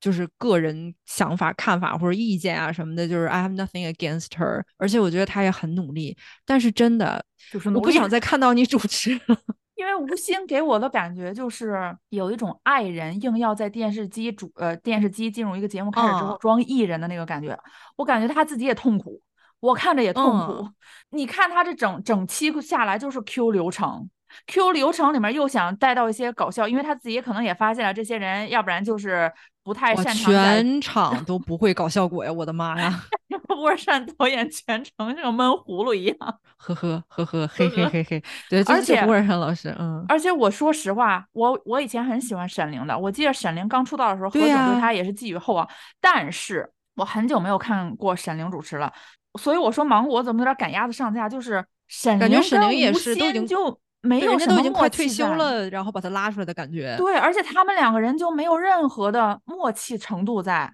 就感觉是你 Q 你的流程，我扣我 Q 我的流程，好，九十分钟结束了。你你要是干单搞一个沈凌 cut 和单搞一个吴昕 cut，可能大家都不知道这是一个节目。就是在我就我我还要回到我我刚才说的，就是我。捍卫不能说，或者我 defend 沃尔善导演的话，同样适用于现场的所有演员。嗯，这些演员的专业是演好戏，演好戏，做好综艺不是他们的专业，他们也不应该擅长做好综艺。对，就是你一个擅长集中的人，你去让他去发散去，他是做不到的。我们也不想看到，我们也不想看。你看了那几个人坐在那块儿，然后就是你你哇，黄熙燕是叫黄熙燕吧，小伙。就是你你就是黄熙燕演姜姜姜文焕已经是已经是我在那个就是杨戬之后第二喜欢的角色了，但是黄熙燕你可不可以再闷葫芦一点？作为演员，你这个闷葫芦我好喜欢，但是作为综艺嘉宾，这个闷葫芦。真的看让我好生气，最后所以说，在这种情况下，就需就主持人就特别重要啊！你需要一个能带动嘉宾的这个气氛，能把这个场子给热络起来的人呢。可是他这两个人都做不到，而且他们俩跟他们两个人就感觉不熟，那天都刚他俩还需要于是斗呢，你觉不觉得？对对对，我就觉得。感觉吴昕跟沈凌应该先去吃呃一周的饭，一起吃饭喝酒，把他们俩关系先弄熟了再说。我以为你说先去吃点辣椒吧，自己热起来。就我甚至觉得不如去隔壁把那个戴军和李静给请来。哎，真的，如果是戴军、李静的话，可能效果还不一样。然后这就是他们就是演观察室里边的那几个人的反应，就是因为大家都太害羞了，显得我们于是跟个傻子似的。于是明明那么活泼，就是真的就是当。全场你是全场唯一一个活泼的人的时候，你就看上去跟个傻子一模一样。人家人家也是仅仅是想活跃一下气氛，然后就是他也你看，于是也能看得到现场那个话有多容易掉地上，就是十句话八句掉地上。两人家于是得多用心，手忙脚乱的去捡，能给你们捡去捡起四五句来。你们其他人一点儿都不带捡的呀。哎，那个弟弟叫什么来着？吴亚凡。然后武亚凡又是那个你知道，就是刚刚长成一个少年，正是害羞的时候，又不能像小朋友一样去逗他。完了，那个于是当时说了一句说：“哎呀，你好可爱啊！”然后鸦雀无声现场，鸦雀无声。我当时心说，我要是于是，我都生气了呢。我都，你们难道觉得他不可爱吗？你们给个反应啊！就是你们捧个场好不好啊？逗哏不会捧哏总会吧？哎呦我的妈呀！我纳尔纳西不也是？因为我这整整场综艺里边最奇怪的角出现就是纳尔纳西了，一个在正片里，一个在《封神》第一部里边从来没有出现过的角色，为什么在《路演宣发》里边哪哪都是他？但我不得不说，就是我我对于第二部的期待很大一部分是因为那个邓婵玉，就是他。就是纳尔纳西这个演员，他出现的那个瞬间特别短暂，太吸睛了。她的长相，她整个那个气质，骑在马上那个女将军那个气质出来之后，我就哇哇哇，这就是我想象中的邓婵玉。就是他他的出，我我我刚才那意思不是吐槽纳尔阿西不应该出现啊，我的意思是说，人家一个因为你关于他能聊的很少啊，你你现在把他拉出来，你让他说什么？他又不敢剧透，对吧？他又不能说自己对这个角色在戏里边有一个什么样的发展，他不敢说自己角色本身，他只能讲自己在宣演营里边体验。那作为一个大家都没有看过他的戏的一个演员，你你你听他说体验，其实又有一种隔就是隔了一层的感觉，我就觉得好可怜。我觉得哪怕他是后几期再出来。对对对对，就不用上来就有他。但是我我看网友有说，因为他们现在就是这个电影已经拍完很久了嘛，有年头了嘛。然后这些人想想要在行程凑到一起也不容易，好像是他们就是去了一天，对对对对，还是两天就录完了录完了六期嘛。我我理解啊，就是咱就一天嘛，我还搭什么景呀？我就这么凑，我给你弄上得了，就放个沙发，你们就在这上看吧。可能是为了是不是就是再见爱人三的 观察，节节省成本还是什么？但是我就觉得，你就一天对吧？你你你们这两个 两个主持人不能提前先去热络一礼拜吗？你从同理啊，人主持人可以说，就一天，你让我热络什么啊？就。或者是我觉得就是齐思君，我在想象可能会效果好，因为毕竟这么多年主持这个披荆斩棘的哥哥，这些哥哥他可能跟人家关系也不是很熟，但是最后都能聊得很热络嘛，就是起码这个氛围在的。你知道小齐，你知道小齐的效果是什么？就是小齐那种微笑啊，包括小齐的那种温暖，就是就是香草冰激凌的感觉。你说他多特殊？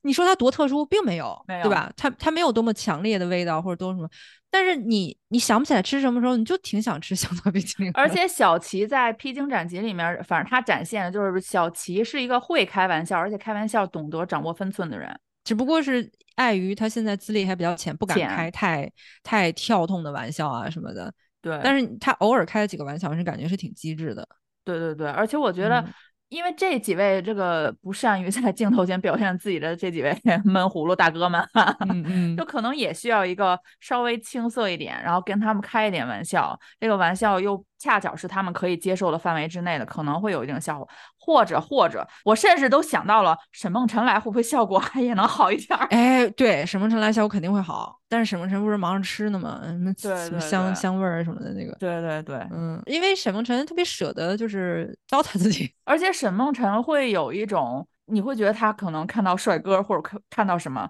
他能让我们有代入感，无心就感觉好好。导演开始，好的，对，嗯，那。导演，那他们是当时是有一什么什么铃吗？就是他们早起起床，我就觉得哇，当时那个问题好一本正经啊。对，那个问题问的我都想说，你有那么想知道吗？我不想知道。就是你，难道你不想知道是他们俩人住一间、四人住一间，还是八人住一间这种问题吗？就是，嗯，几个陌生的男孩子，你不想问这个吗？你为什么要问早起闹铃的事？你们不想问一些，就是你们在电影中，你们作为是吧，也一个小影迷，另外一个小影迷，电影中每某一些镜头，或者是你跟哪一个演员，你们私下会是什么样子吗？你你可以去通过电影的你你看到的内容和情况，你 reflect 一下到他们现实这个训练营，你妈，我我也不想知道他们起来冷不冷。就是有没有可能他在后边会问到，我们还没看到。但是不管他后面有没有问到，我已经不打算看了，所以你问到了我也不看。之前我们呃说上一次提到封神的时候，小书童，我记得你就说过，你说哎这宣发怎么回事？那拍了那么长纪录片不放出来吗？就我们就已经说过这个问题嘛。好不容易他放出来，其实我是蛮想连贯性更连贯性的看一下。其实哪怕不给我看这些演员在现场的那个 reaction，就是那个反应，我也是 OK 的。就你你连贯一点。你自己放点字幕特效就可以了，哪怕你不放特效也行。哎，就现在就是你好像刚看进去一点，哎，拉回到现场，然后聊嗯特别冷淡的几句，就是什么下楼要不要铃儿啊，谁喊一嗓子这种，就马上把我的情绪又给破坏掉了。就这两个主持人真的，嗯，就是 别说主持人了，这几个演员我觉得都有点煞风景了。就就是我这里边我必须说到一点，我觉得特别特别不适合放在这个所谓的综艺和纪录片里边的，就是其实演员们的演技和解放天性训练我不是很想看，我也不是很想看，因为因为那个是一个特别特别专业性的东西，那是一个特别特别私，就是对于演员本身来说是一个特别私密的东西。它是一个很，就是当演员在处于最 vulnerable 的状态的时候，他释放出来的他自己的一些特征啊，或者释放出来自己的一些需求，然后那个是就相当于做做菜的过程，我不想看你洗萝卜泥。因为那个会破坏我们对于对，就是享受这道美味佳肴的那个观感。就是你你杀鸡的过程，我不想看。对对对对，没错没错没错。对吧？然后就是你把这道这把你把这道新疆大盘鸡端上来的时候，我会感觉哇，这个好香。但是你说等一下吃之前，我先让你看看这个鸡是怎么从笼子，我那我就直接感觉这道菜我就不要吃了。你像他们那个就是演技解放天性那那种训练，就是我不是说那个训练不干净不好啊，不是嗯这意思，就是觉得不应该呈现过多给我们看。我是觉得那那个东西太私密了，对于专业演员来说。就真的相当于你把人家晚上四仰八叉睡觉的样子拍来给观众看，我觉得不好。我觉得，呃，我也可以理解他可能是不是大部分记录的都是他们这一段的历程啊。当然我，我听那个吴昕不是说是交给他们多少一点八 T 的那个，相当于三部《封神》的那个加起来的长度嘛。我觉得那个资料应该是很多的。照他这个剪法啊，就是这一集里面光剪这个这个摄摄影棚里面这些尴尬的对话了，也没怎么太，就是总共总共加起来出现的那个纪录片也不是很长。我在想他为何不剪一些，就是就是我也知道他可能那个训练营里面就是关于表演的课可能特别多嘛。乌尔善导演也说，这些演员这些孩子进来，他们演技是最重要，因为他们很多人就是没有表演以前的经验，或者没有接受过专业的训练嘛。他可能嗯会有很大一部分是这个内容，但是以芒果现在剪辑给的这个所放的训练营的分量来讲，我觉得他完全可以剪更多的生活场景，嗯，嗯或者是就是或者或者像他们晨练呀，晚上有什么这种体能训练，我觉得是可以看的，对对对或者是你放完整一点他们海选的那部分，我觉得也是可以的。哎他在那个海选部分里边插入了一个 X 玖少年团的一谁，啊，不是那我个，我当时想说燕许佳好像是，就跟那个谁传绯闻的那个。我当时感觉说你们干嘛要蹭人家 X 玖少年团？而且我在想说，这这个弄出来不会被粉丝对就是？你蹭这一段干嘛？你这一段要他干嘛？就很奇怪啊！这一段就是啊，人人家哥哥去海选了没选上，你什么意思？你这是你现在拉出来溜一溜，你这是就是作为一个普通观众，我都觉得你不你芒果这么剪，稍稍有点儿。他可能是不是想突出当时去的还有一些有头有脸的人物啊？不管他怎么突出，最后的结果都是打人家脸啊！就属于你看，你看你们哥哥不光唱歌不行吗？演戏也不行。首先，我为什么想看海选一部分？因为我已经，你知道早年间像我喜欢零七幺三嘛，大家也都知道，早年间嗯看那个超女快男，就是特别喜欢看他们海选的部分。早最早几期就是海选才有料、啊，哎呦，好有意思呀！好像我是看他们这个放出那些海选的物料，就就是老兵打那个军体拳那一段，我才突然回想到，就是有一种青春的回忆涌上心头，就哇哇哇！早年间那个综艺的海选是最好笑的，是最好看的部分，然后就很想。但是有没有可能对？但是有没有可能是你要是播人家海选，就是得经过人家同意，然后人家本人不愿意？嗯就是烟许家愿意？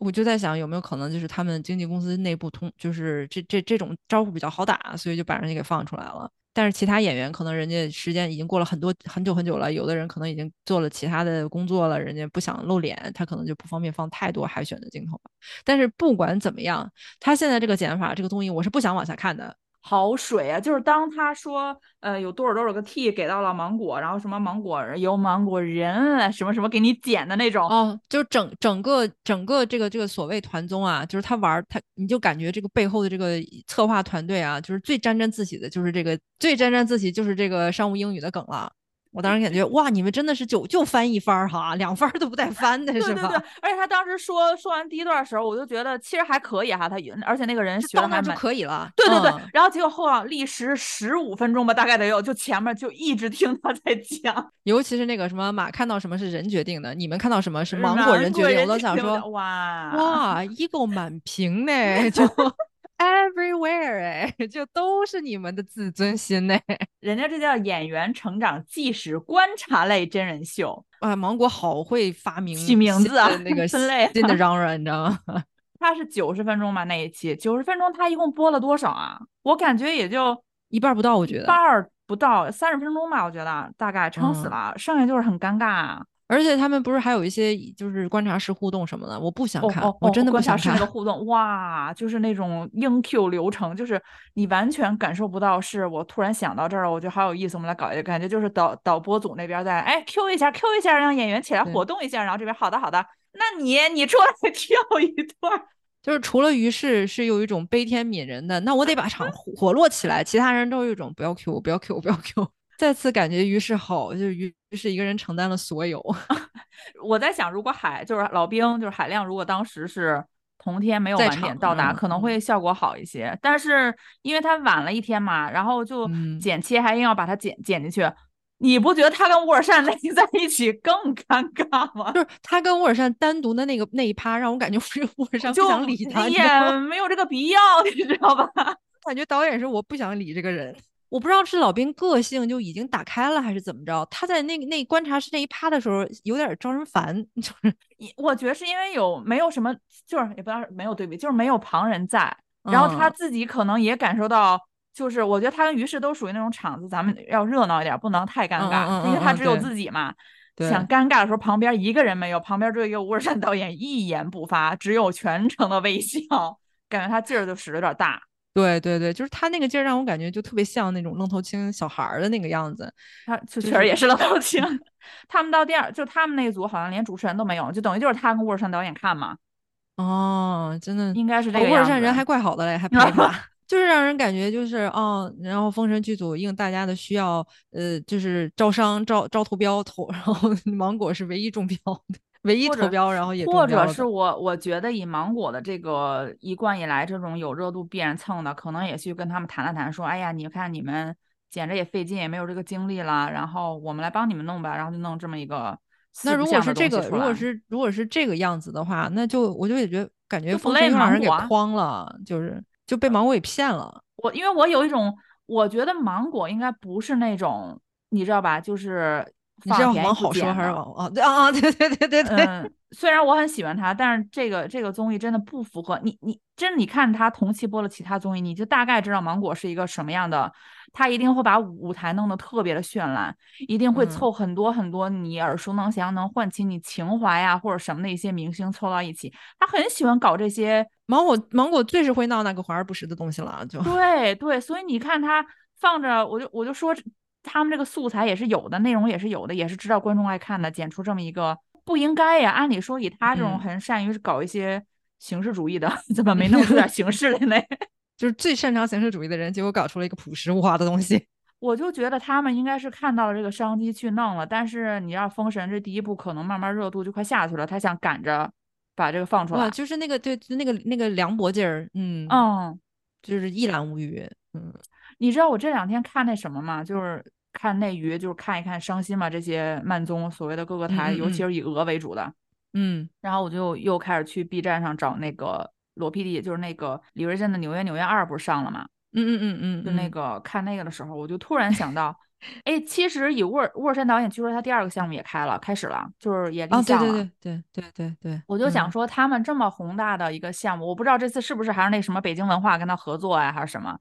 就是咱们这个制片方，如果你看到这次可能这方面有缺失的话，下一次统筹这个项目的时候时候，可不可以把后边稍微延长出去，也有一个统筹规划呀？就是你售后的部分。哎，我这么跟你说吧，你这个要求太高了。哎，好嘞。对于对于这个制片人来说，他可能当时就是说，哎，对对，咱们得这样，咱们这样，到最后然后一盘预算，就说娶你的，就没时间弄这个。就我甚至觉得，因为现在老罗的好多综艺，你看那个《纽约纽约二》。就特别简单，甚至他的那个拍摄接机的时候连摄像机都没有啊，甚至还不如一些我们那个油管上的一些那个 UP 主，就是 Vlog 的那个拍 Vlog 那些人专业。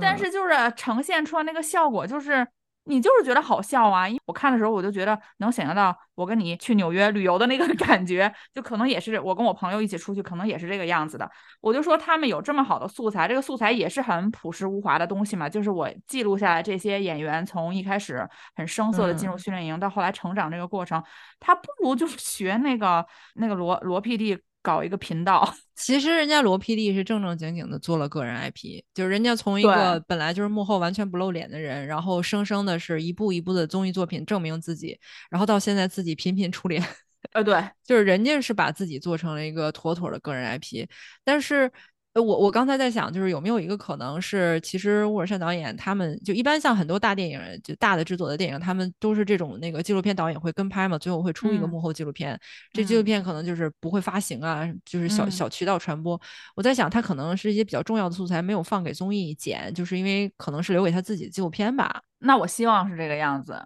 就是他放出来那几部，就是鹅上面不是放出来的几个纪录片片段吗？我觉得那不应该是他就是真正的就是导演自己想做的纪录片，或者我觉得就是我想让他如果有一个小的频道的话，就比如说像这一次《封神》，就是后期全靠自来水把那个票房给抬起来嘛。就一开始很多人可能都不知道，也没有去电影院关注这个电影。就如果他比如说搞第二个项目，我很担心。当然现在大家会对对他有期许了嘛？就我觉得他。可以搞那种，就是票房超过多少亿，放出一小段，然后他就有一个频道是专门放这些嘛，就你也不用什么剪，就是咔出个十分钟左右。全网自来水宣发教沃尔善怎么做宣传，就忽然有一种你知道，就是网友教活力二八三位大叔怎么运营小黄车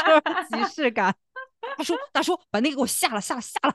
你赔不起，大叔。就我们有这么好的内容和素材。我们完全也可以搞一个类似，就沃尔善导演不不用出镜的，就请这些演员。我们也不想看沃尔善。对对对对，就是如果说大家想看这些演员的话，也不用硬把他们凑到一起，放到一个摄影棚里面坐着也不舒服，不如就连线做那么五分钟的大概一个 reaction 那个反应视频。然后，但是我们想看的还是他们幕后的那个过程，就是他工作的那个过程。对对对，我有一个就改观吧，就是刘天池。你是更喜欢他还是更不喜欢他了呢？我不是，我对他没有喜欢不喜欢那个说法，就我好像突然能 get 到他作为表演老师的那个能力了。哦，你你就其实还是积极的改观呗，就是对对，因为他以前不是参加了很多类似于演员的那个表演类的综艺节目，对，然后他会给人家去做指导嘛，包括那个喜剧大赛不是也有他给人家做指导嘛？嗯嗯。我就一直没太能理解，我老觉得他，我也不知道有什么了不起的，也不知道有什么了不起，就是以前可能那些综艺也是剪辑的问题吧，没有完全，毕竟你知道有一些国际章啊或者什么在里面，可能就把更多的那个精华点名点的再清楚一点吗？啊啊，汪峰老老汪峰老婆呀什么的啊对。就是可能会把一些更精华的东西、闪光的亮点都给了他的那个那一组，可能给刘天池老师的组就相对比较少吧。然后有时候就会觉得，哎，他这么多年做这个表演老师，还这么多综艺都愿意请他，也没太看出来他指导有什么特别厉害的地方啊。他确实就是，如果比较关注那个表演这方面的，就是就其实也是知道刘天池一直孜孜不倦的在做这件事情。嗯，但是就像就像我刚才说重复说的一一一件事情，就是他们表演的那一段放到综艺综艺节目里边，我觉得其实是对演员的一种伤害，就是那是他们最脆弱和最无助、最 vulnerable 的那个那一部分，就是不要让观众看太多这些部分。本身包括刘天池老师在里边对他们进行指导。本身指导老师和演员之间，在自己最解放天性的时候，自己最放松情况下做出的任何反应，都是特别特别私密的东西，而且是非常专业的东西。作为一般的普通观众，如果你不是表演专业的，或者说你不是影视行业跟表演息息相关的人的话，你会，你看着那些东西，你会不理解，或者说你会觉得别扭。就这个东西，就是把这些内容，这些本不需要让外界看到的内容放出来给外界看，本身我觉得也是一种伤害。我在看那个刘天指导老师指导指导这些演员的时候，看到他们之间的互动，我本能的我是想跳过的，我不想看，就是我我不想看你们，就是有一种冒犯别人的感觉。就是我在看他们的时候，我有一种冒犯他的感觉。嗯，所以我看的时候真的把我的注意力都集中给了刘天池老师。我好像那一下子瞬间就觉得他好能解放演员的天性啊！我我当时我的感觉是他，我我我第一反应是他很厉害，就是他很能调动演员的表演能力、表现能力什么。但同时我又感觉这是一个这是一种多么强大而恐怖的力量。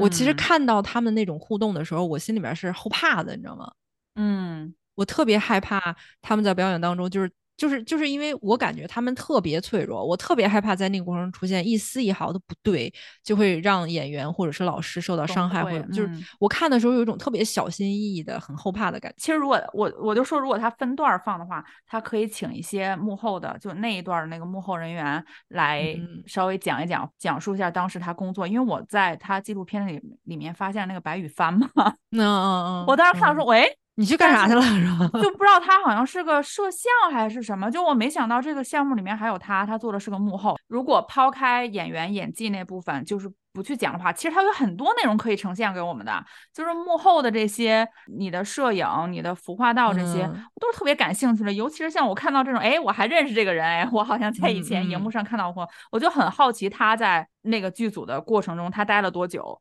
他在那个嗯剧组的感受是什么样子的，他是以前是个演员。嗯现在是去了幕幕后是什么样子的？就是他看其他演员那个成长，就是你会有很多的好奇的，就像好奇宝宝一样，你很想知道他从头到尾，他整个所以所以说就是所以说他本身他提供了这么多素材，但是把这些素材攒起来做成另外一个项目是需要另外一队人、另外一种技能的。这种技能不是就是电影剧组本身这些工作人员能够完成的。然后芒嗯果台呢又没有把它当做一个比较正经的一个项目来做，它就是当成了一个就是捞快流量赚快钱的那么一个快手工作，所以就让人感觉好东西没有被好好用。如果下一步的制片方，如果你们也看到了现在这个情况，不如去提前签好一个这种做后嗯售后的团队，帮你们把你们这个纪录片到时候看怎么跟着宣发一起，这样你们热度也起来比较快呀。你像《封神》这个热度啊起来真的好慢啊，哎，他们你觉得他们现在有没有钱请得到罗 PD？主要是这个语言沟通 还有问题。不是，你就去取取取经嘛，对啊，你去取取经啊。比如说你你拿着那个项目，你去找，就是不是让罗 PD 来拍，是让罗 PD 来给你讲当顾问。讲，哎，对，对就是你像他们拍电影，找来那么多顾问，可以把这个故事讲得这么好，我觉得完全也可以制片方去找一些这个做综艺的幕后的团队，去把这个怎么帮你们把你们的纪录片呈现的更有效果。就是纪录片娱乐化，或者纪录片怎么把记录素材最大的流量化，这个东西真的不是电影工作人员可以做的。这个可能是涉嫌抄咱们那个种地吧，呃，少年，嗯就是罗嗯 PD 嗯他们也不是也搞了一个，就是李光洙、呃，都景秀他们拍的那个种瓜得瓜，种豆得豆嘛。嗯，但是他现现在就是对咱们属于道德上已经占占据下风了，就不好哎说人家 抄咱们，你知道吗？对，但是我就想说，那个本身就是一个纪实类的综艺嘛，可嗯是就是罗 PD 就是这点儿他很厉害，他他不仅去拍这些艺人种地的事情，他嗯还专门出那个周边，就是拍这个纪实的综艺的这些 PD 们。我看那个比看那些人种地的那个兴趣更大 behind the behind the scene，，behind the scene，对对对，就你很想知道这些人是。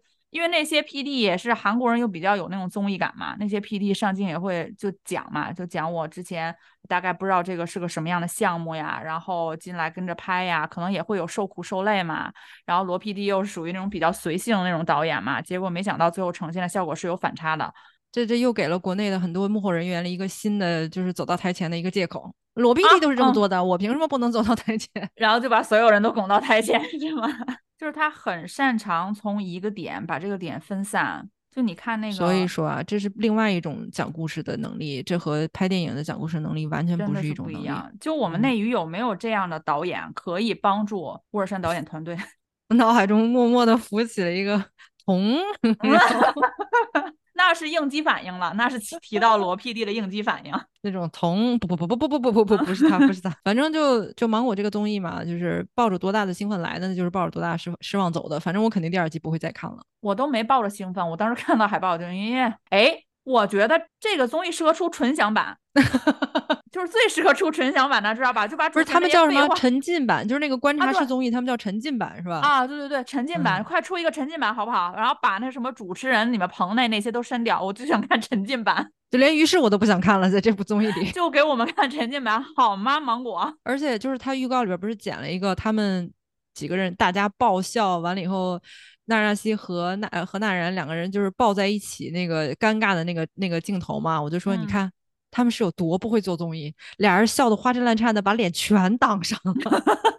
就是一方面又觉得很可爱，另一方面又嗯觉得这样也对了，就是人家可能还在想在演员的路上多发展一下，不想他就应该在对，他就应该在演员的路上好好走，就比不要再惹拉人家出来拍综艺了。哎，完了！我刚才说完罗 PD，我现在好担心那个《纽约纽约二》回来被什么同拍一个跟什么迪一一起的。这跟你说不说没有关系，哦哦，好嘞，那就行，那我减减少一点儿罪恶感。就是人家抄那是那有人家有人家的时间表，我好怕出一个什么迪的成都上海成都。上海上海，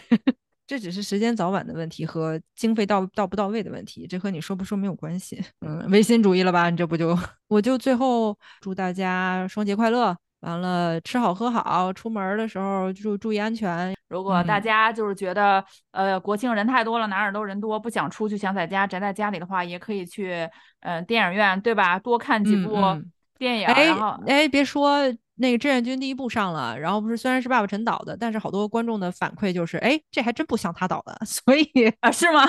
所以哎你们是不是有好像是他儿子啊？有有，但是哎，我之前刷到了一个视频，呃，那个那个那个 UP 主说，就是这是一部群像戏嘛，就是他儿子虽然嗯在里边有角色，但因为是群像戏，戏份也不多，所以大家不用担心，可以也是不是因为出了那个事儿被删的？然后说这一次我我看到很多影评，就是大家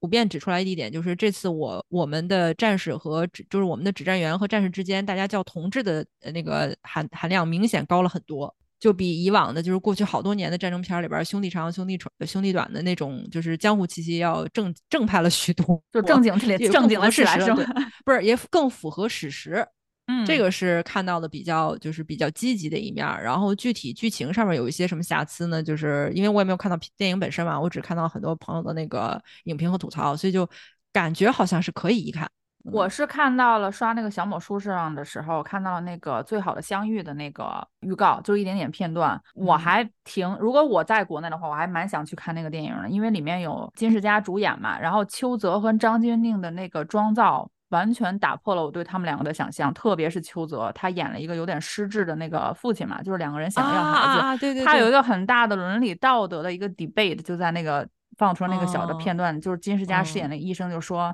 你你能养活一个孩子吗？你觉得？对对对对对，那个像韩国也有类似类似剧情的电影，然后美国也有类似剧情的电影，就都嗯这种肯定你去了是要哭要哭惨了肯。定会催，我就觉得很催泪。我们嗯到时候就希望大家去看一看，给我们一个反馈。当然，你要愿意说你有钱有闲，对吧？你也愿意去看《坚若磐石》，也去可以去看。看完之后过来给我们都看看，对吧？对好的不好的都看看，然后然后大家都可以 交流一下。对，你要真的我要是在国内的话，我肯定全都看，就是好的不好的我肯定都你你想我那回去看了多少部呀？就是涉猎都看了的人，对对对，就是海嗯海纳百川，有容乃大，对吧？咱们看《封神》，咱们要学他们胸肌要大，胸肌宽广。我我我什么都看的动机主要是，呃，我在这个影视行业干了这么多年，我深深深的感觉到华语电影的这个潜力远远没有发掘出来。嗯要就是这话说的就比较就是比较怎么讲呢？就是比较道德制高点了，就是要让大家犯错误，要让大家拍烂片儿。只有我嗯们不停不停的拍烂片儿，才会拍出一部好片儿，然后才会让拍好片儿成为常态。大家有钱的捧个钱场，没钱的捧个人场，就是你看完咱自己别吐槽对啊对对你吐槽，你骂他，你让他知道他哪儿不好，咱别就是自己把自己的这个心气儿先都踩灭了，完了回头这个这个行业这个事儿都没了，那个时候再惋惜就已经来不及了。就是他拍的不好，咱就狠狠的骂，让他长记性，下回不要拍的这么不好。但是拍的好的，咱就狠狠的夸。就是嗯，对，如果你吐槽的话，可以 来节目组给我们留言。如果是怎么我们有节目组了吗？是呃不不不，我就是你，你你来我们的节目底下给我们留言，给我们评论，就是你吐槽的点是哪里？我还蛮想听各种各样关于那个坚若磐石的吐槽的，就是大家可以去帮我们看一眼。然后对，就是你看，像那个就《封神》吧，我们等两个月，它它还有可能在那个在北美上映。你 像《志愿军》，我估计等两年它也不会上映。而且你像像坚若磐石这种，应该上映的可能性也不是很大，我感觉。